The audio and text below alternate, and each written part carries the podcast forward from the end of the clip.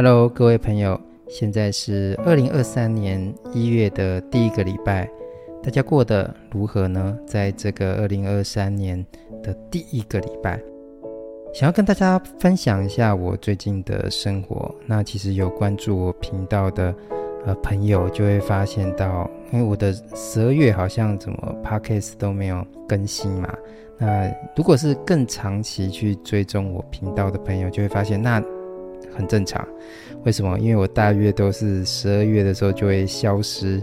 呃，整个一个月这样子。那为什么呢？因为通常在十二月的时候，啊、我就会忙很多的这一些科技部啊、教育部，呃，一些计划的一些申请。果不其然呢，今年又是在这样的日子，呃，过完这个十可怕的十一月跟十二个月，每年都会想说。呃，应该是要早一点做一些规划，但是通常都是在那个最后的时限，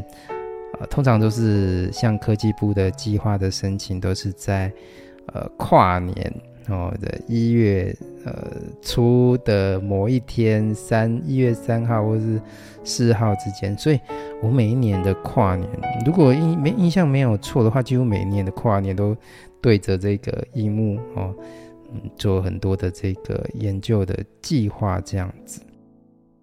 不过这样的忙碌哈，就会让我呃想一件事情，特别是呃我所面对的频道，或者说我所做的一个工作，那想说，其实我的频道本身一开始在设定的时候，就是文学啊、文艺啊，那特别可能里面有一个很重要的部分就是关于诗的，所以呃我虽然。呃，在十二月会消失，在我我会从频道消失或者停更，但是现实中的那个生活其实确实还是都跟诗跟文学的那一些工作会有很大的关系。那其实似乎很多的频道也都有这种类似的情形，像我呃，通常有有时候会去关注一些摄影的频道啊，通常诶，关注这个摄影师的频道怎么很久就。就没有更新了。那通常他如果再出现，就会说啊，最近现实中的呃案子就是可能在接。那我想我也是对应这样的状况。不过我就认真的去呃反省一件事情，就是说，呃，是不是呃我在做自己频道节目的时候，都过分去要求一种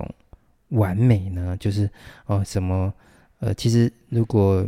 大家知道这个 podcast 的录制，虽然它只是声音哦，可它其实里面有很多的一些细节。如果你真的要玩的话，一个很完美的状态，其实是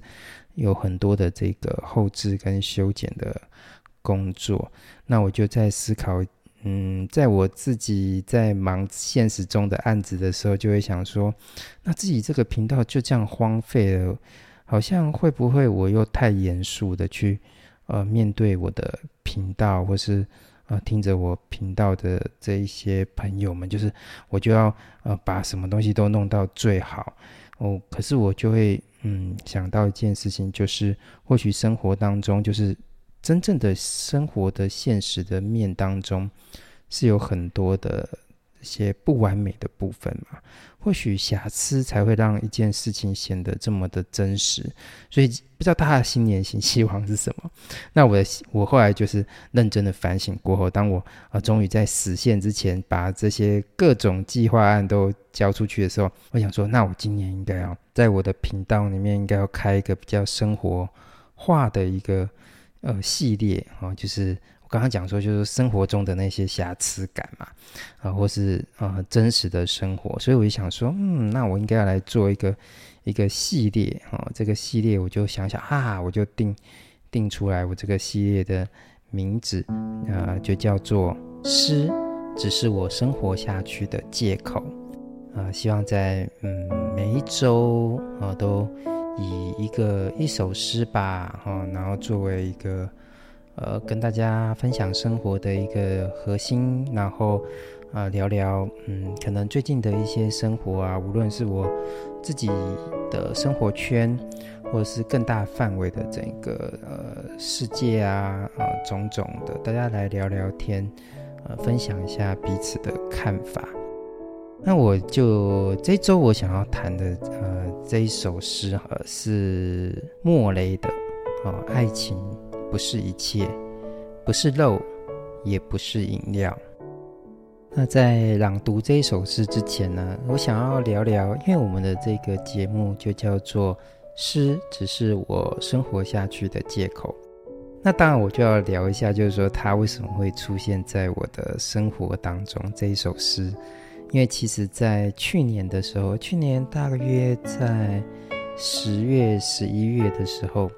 那，我就跟简正真老师，因为简正真老师，呃，是我的前辈的学者，那我自己是受他的启迪是非常的多。那之前在去年的年初，啊，有为他录制了，呃，关于他的诗。的一些节目吧，大家可以再去看一下，呃，看一下我去年的频道。那那个案子其实做完之后，我一直觉得说，因为他一方面是我的前辈学者，另外一方面就是他真的是算住我最近的、最厉害的这个诗学的一个学者、前辈的学者，因为我住台中嘛，那南区。那他就在这个雾峰，所以想说这么伟大的学者，居然就住在我家，呃附近，那我们应该要常常保持联络嘛。而且老师呃也是非常重要的一个比较文学的一个研究者，诗学上哈、哦，文学、电影都有。我就说啊，老师，那我们这个呃这个节目算是告一个段落，做得很完美。那我们是不是来做一点其他的呢？我们来。呃，来读一读这个欧美您最觉得最重要的诗人吧的诗作，我们来录个几集这样子，然后跟听众们分享。那他说好啊，不过后来就遇到了很多事情嘛。其实生活就是这样，常常都会有这些天有不测风云的呃事情哈。那那阵子我们呃我的这个办公室研究室就在装潢。然后拖了很久，然后但是这段时间我也是很利用时间，就跟老师不断的沟通，就是说啊节目的取向啊，然后呃选哪一些诗人的诗作啊，那老师都跟我，我们就保持这个很好的联络。那想说啊这个呃等我的这个研究室装潢好之后，我们就可以来来录嘛。那结果没想到，大大大概十二月好的时候，我又开始在忙我自己的计划。那老师，呃，也就稍微等待了我一下子。那我终于在这个今年的年初出关了。出关了之后呢，赶快就是呃放空一天。放空一天的时候，我还是记得，就是说哦有这件事情，就赶快就偷偷敲讯息跟这个简正真老师说啊，我们是不是应该要开始来？呃，来录一下这个这么棒的一个，可以跟大家分享这个欧美这么重要经典诗人的诗作，跟我们的听众们分享。啊，老师就是说，啊，他也同时间有另外一些事情，这阵子要忙，那可能也是要拖到今年的年后，所以这就是生活嘛，总是存在着这一些好事多磨的状态。不知道为什么，我就觉得也很习惯呢。嗯，有些事情是真的很需要时间去琢磨它，然后我们就在这个时间当中静静的等候。那呃，我想说，嗯，好吧，那不然我就先来看一下老师选的诗，那我也来琢磨琢磨啊，到时候跟他呃怎么样的对谈。那老师呃给我的几个诗人的诗作当中，哎，我就看到这一首就是。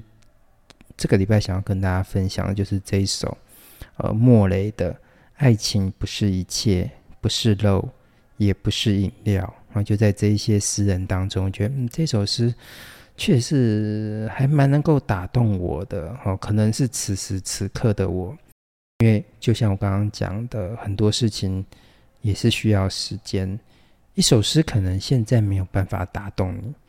但是多少年之后，你的人生故事够多了，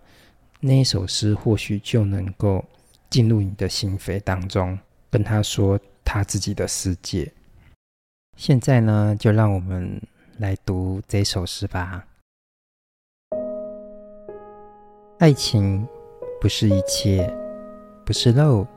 也不是饮料。莫雷的诗，简正真翻译，谢坤华朗读。爱情不是一切，不是肉，也不是饮料，不是睡眠，也不是遮风挡雨的屋顶。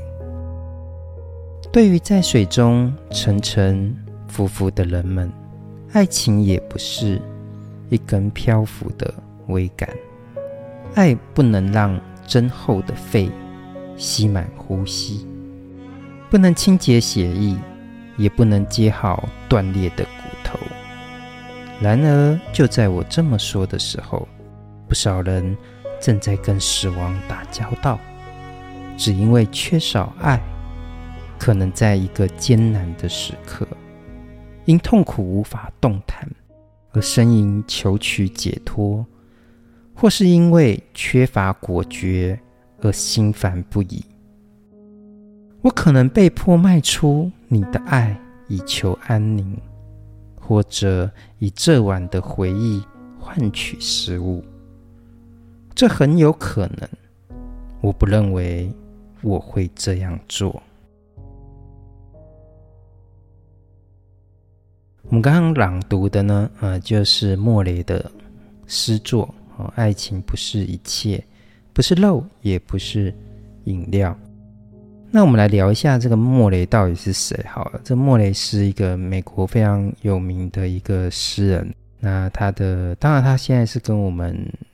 有一个生命上的距离，就是他是在一八九二年出生嘛，然后在一九五零年过世，是一个美国的一个抒情诗人。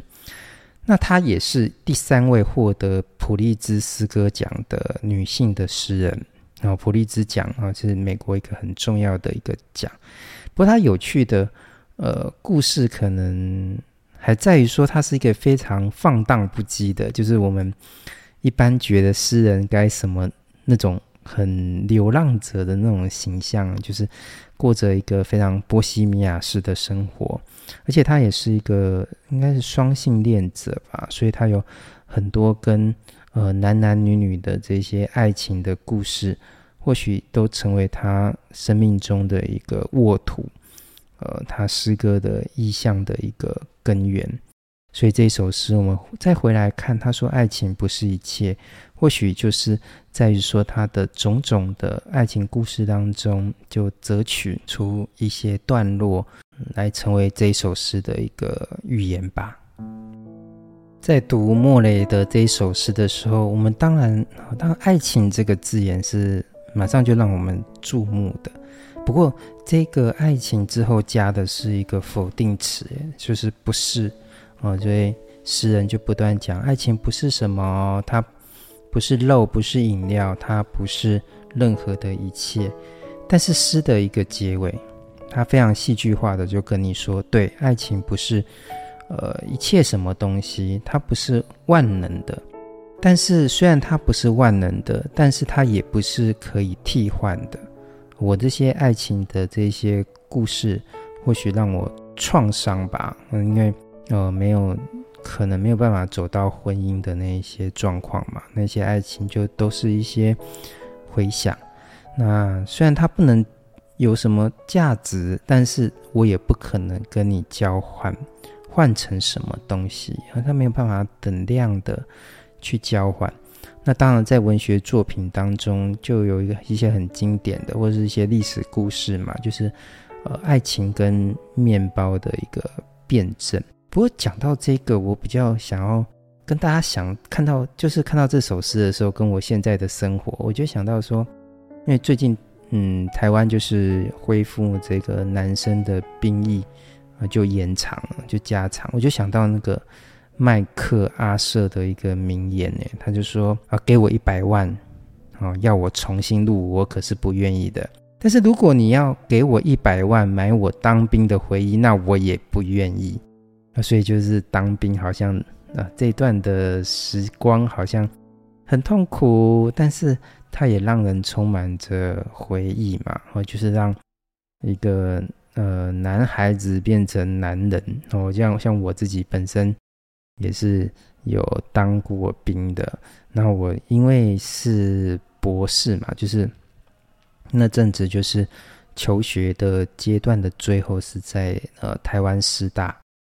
台湾师大的国文所就拿到博士。那拿到博士之后就马上去当兵，但是因为我们那时候的规定是这样子哈，就是呃博士的话，呃男生去当兵就不用考试，就直接就是预官。所以一般男孩子如果当兵想要考预官，就要经历过一些笔试。我听说好像是要考什么《孙子兵法》之类的。呃，我总而言之，我就是当兵就直接是预官哈。然后呃，这次我就有警觉，因为我呃，其实我应该是当兵对我那时候对我而言不是太新鲜的记忆，因为我在呃念大学的时候就有那个成功领受训。呃，也是在那个大学一年级吧，就就去了，因为听说可以折抵一些兵役的役期，然后就觉得印象很深刻诶，因为去完那个成功领受训啊之后，回来发现就是大脑不能够思考诶，就是因为你在军中嘛，就就是要服从啊，然后锻炼啊。这也是军队训练的方法啦，我也没有说要责怪他们，就是把我变变得不能够呃思考哦。啊，所以这次我我就是拿到博士之后去当兵，我就很聪明，我要再去一次成功岭受训了，我就很聪明哦，我就拿了那个杨牧老师的那个诗集，就就到那个军中，因为怕变阿呆嘛，所以就。呃，每周就是休息的时候就读一下杨牧老师的诗，然后就记得，就是因为每周都要写那个东西，你知道吗？很像那种大兵日记的那种东西，周记，然后给心辅官改。心理辅导长之类的，那我就不知道写什么，就写那时候我就写我呃这礼拜读杨牧老师的诗 的一些想法这样子哦。可是后来那个周记就不见了，就没有还我，害我就觉得我的当兵的那一块就就消失了。那为什么会特别讲就是这件事情？就是我觉得这就是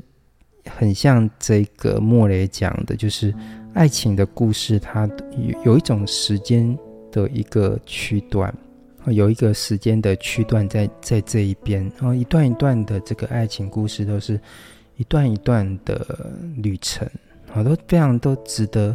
呃珍惜。但是有时候它有可能会在我们的生活的非常杂乱的这些生活当中就被遗弃掉了，没办法把。呃，那些事情就稳稳妥妥的，就是放在心里面。这也有时候会觉得有点伤心，就是说，诶，据说那个小孩子出生的时候是充满着各种语言的能力，所以有这个嗯巴别塔的神话嘛，就是说，这巴别塔神话就是说，诶，人人降临在这个世界的时候，就是都会各种的语言。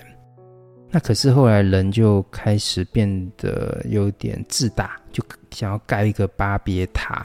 然后去挑战这个天神。那天神就很生气啊，然后就落了一个雷，砰砰砰砰砰，然后就把那个巴别塔就打裂，打裂。哎，所以你看这个塔罗牌，好，塔罗牌里面有一张牌就是塔，就是一个一个雷打下来，然后塔里面就。掉出两一男一女，哦，但是这一边的这个神话里面，神还不止破坏了这个塔，他还怎么样呢？他还惩罚了我们人类，